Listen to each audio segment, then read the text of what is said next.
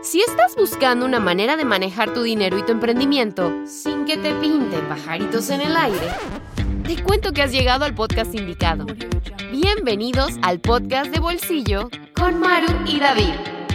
Tu espacio para hablar de dinero sin enredos y desarrollar lo emprendedor en ti.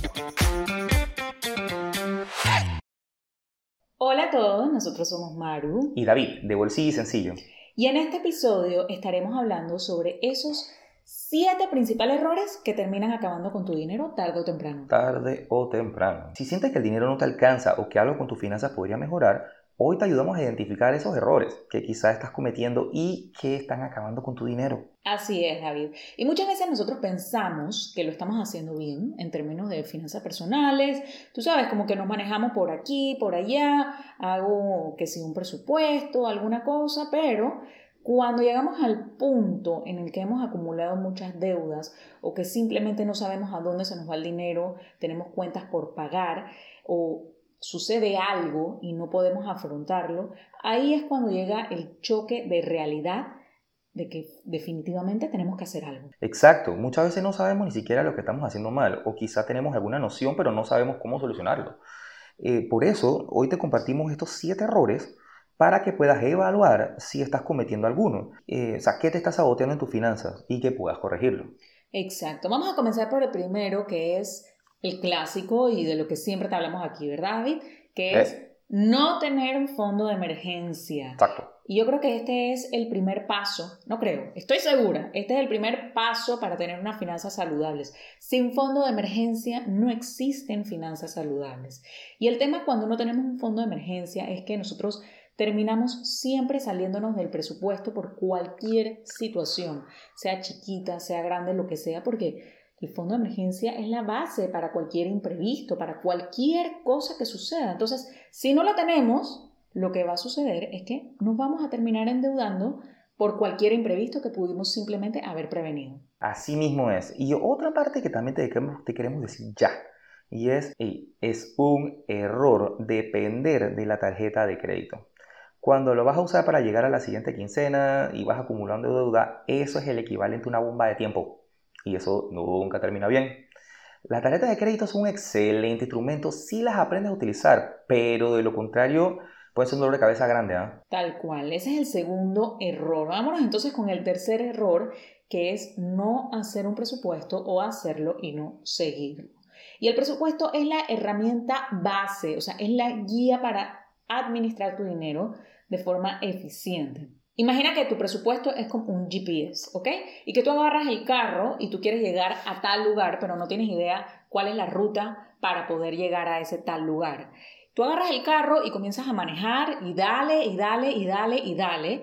Y al final, ¿qué va a suceder? Probablemente ni siquiera vas a llegar al destino, te vas a terminar gastando toda la gasolina, vas a terminar dando un montón de vueltas también. Y eso es exactamente lo que sucede con el dinero. Cuando tú no tienes un presupuesto o lo tienes y no lo sigues, es como que agarras el carro, terminas dando un montón de vueltas, gastando todos tus recursos, que en este caso sería el dinero, y pues simplemente preguntándote ¿Qué pasó? ¿Dónde está el dinero? ¿Qué hice? ¿Qué no hice? ¿Por qué no he cumplido mis metas? Es exactamente igual. Y este es el tercer error importantísimo que tenemos que evitar. Y asimismo, o sea, es no tener metas financieras. quizá tú haces tu presupuesto, pero no tienes objetivos financieros a cumplir. O sea, no le tienes objetivos para nada. Por ejemplo, ¿cuánto tú quieres ahorrar? O ¿Cuánto tú quieres invertir? O sea, planes a futuro, tu plan de retiro, etc. Las metas financieras son vitales para darle dirección al manejo del dinero a través del presupuesto. Si no tenemos metas financieras, simplemente no estamos trabajando en nuestros planes a futuro. Tal cual, David. Tenemos que tener metas financieras, eso es súper importante porque esas metas financieras nos van a ayudar también a hacer un presupuesto, nos van a ayudar a utilizar nuestro dinero mejor y eso es vital. Vámonos entonces con el siguiente error que es no tener pólizas de seguro. Ay, ay, ay, esto a veces pensamos que las pólizas de seguro son un gasto, pero eso es hasta que lo aprendemos a los golpes. Nosotros pensamos que realmente pues es dinero que botamos a la basura y ojalá lo mejor que te puede pasar es tener una póliza de seguro, por ejemplo, de gastos médicos y que nunca la tengas que utilizar. Eso es lo mejor que te puede pasar. Y lo peor, por el contrario, es que no la tengas y llegue alguna situación en la que hubieses preferido haber contratado esa póliza, porque es importantísimo siempre mantener las pólizas de seguro. Esto es tan vital como también tener un fondo de emergencia, porque las pólizas son lo que nosotros denominamos salvavidas financiero. Es parte también de tener un respaldo en el término de tus finanzas, así que no tener pólizas de seguro puede terminar al final del día pasándote la factura.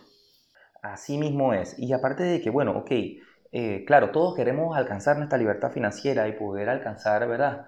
Esa tranquilidad de recibir ingresos pasivos y todo lo maravilloso que tienen las finanzas avanzadas. Eh, pero la verdad es que un error garrafal es invertir sin aprender sobre inversión. hay muchas inversiones que están de moda en este momento y, es una de las tentaciones. ¿eh?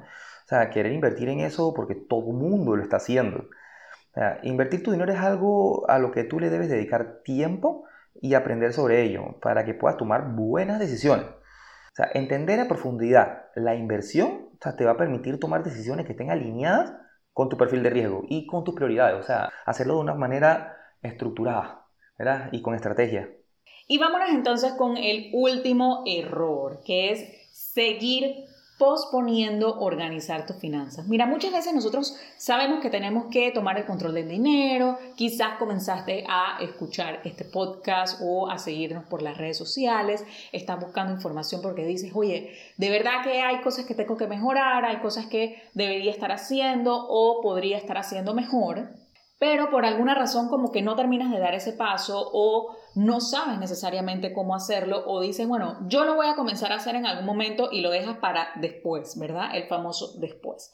Pero lo que sucede con eso es que cuando yo no tomo el control de mi dinero, cuando yo no decido enfrentar quizás esa situación, ese reto, entre más tiempo lo dejo pasar, termina empeorándose, sobre todo en temas de dinero. Entre más tiempo yo dejo pasar esa situación, ya sea con las deudas, con el presupuesto, con los gastos, con lo que sea, siempre termina empeorando de alguna u otra manera y al final del día este es un error que sale muy, muy caro y que definitivamente tenemos que evitar.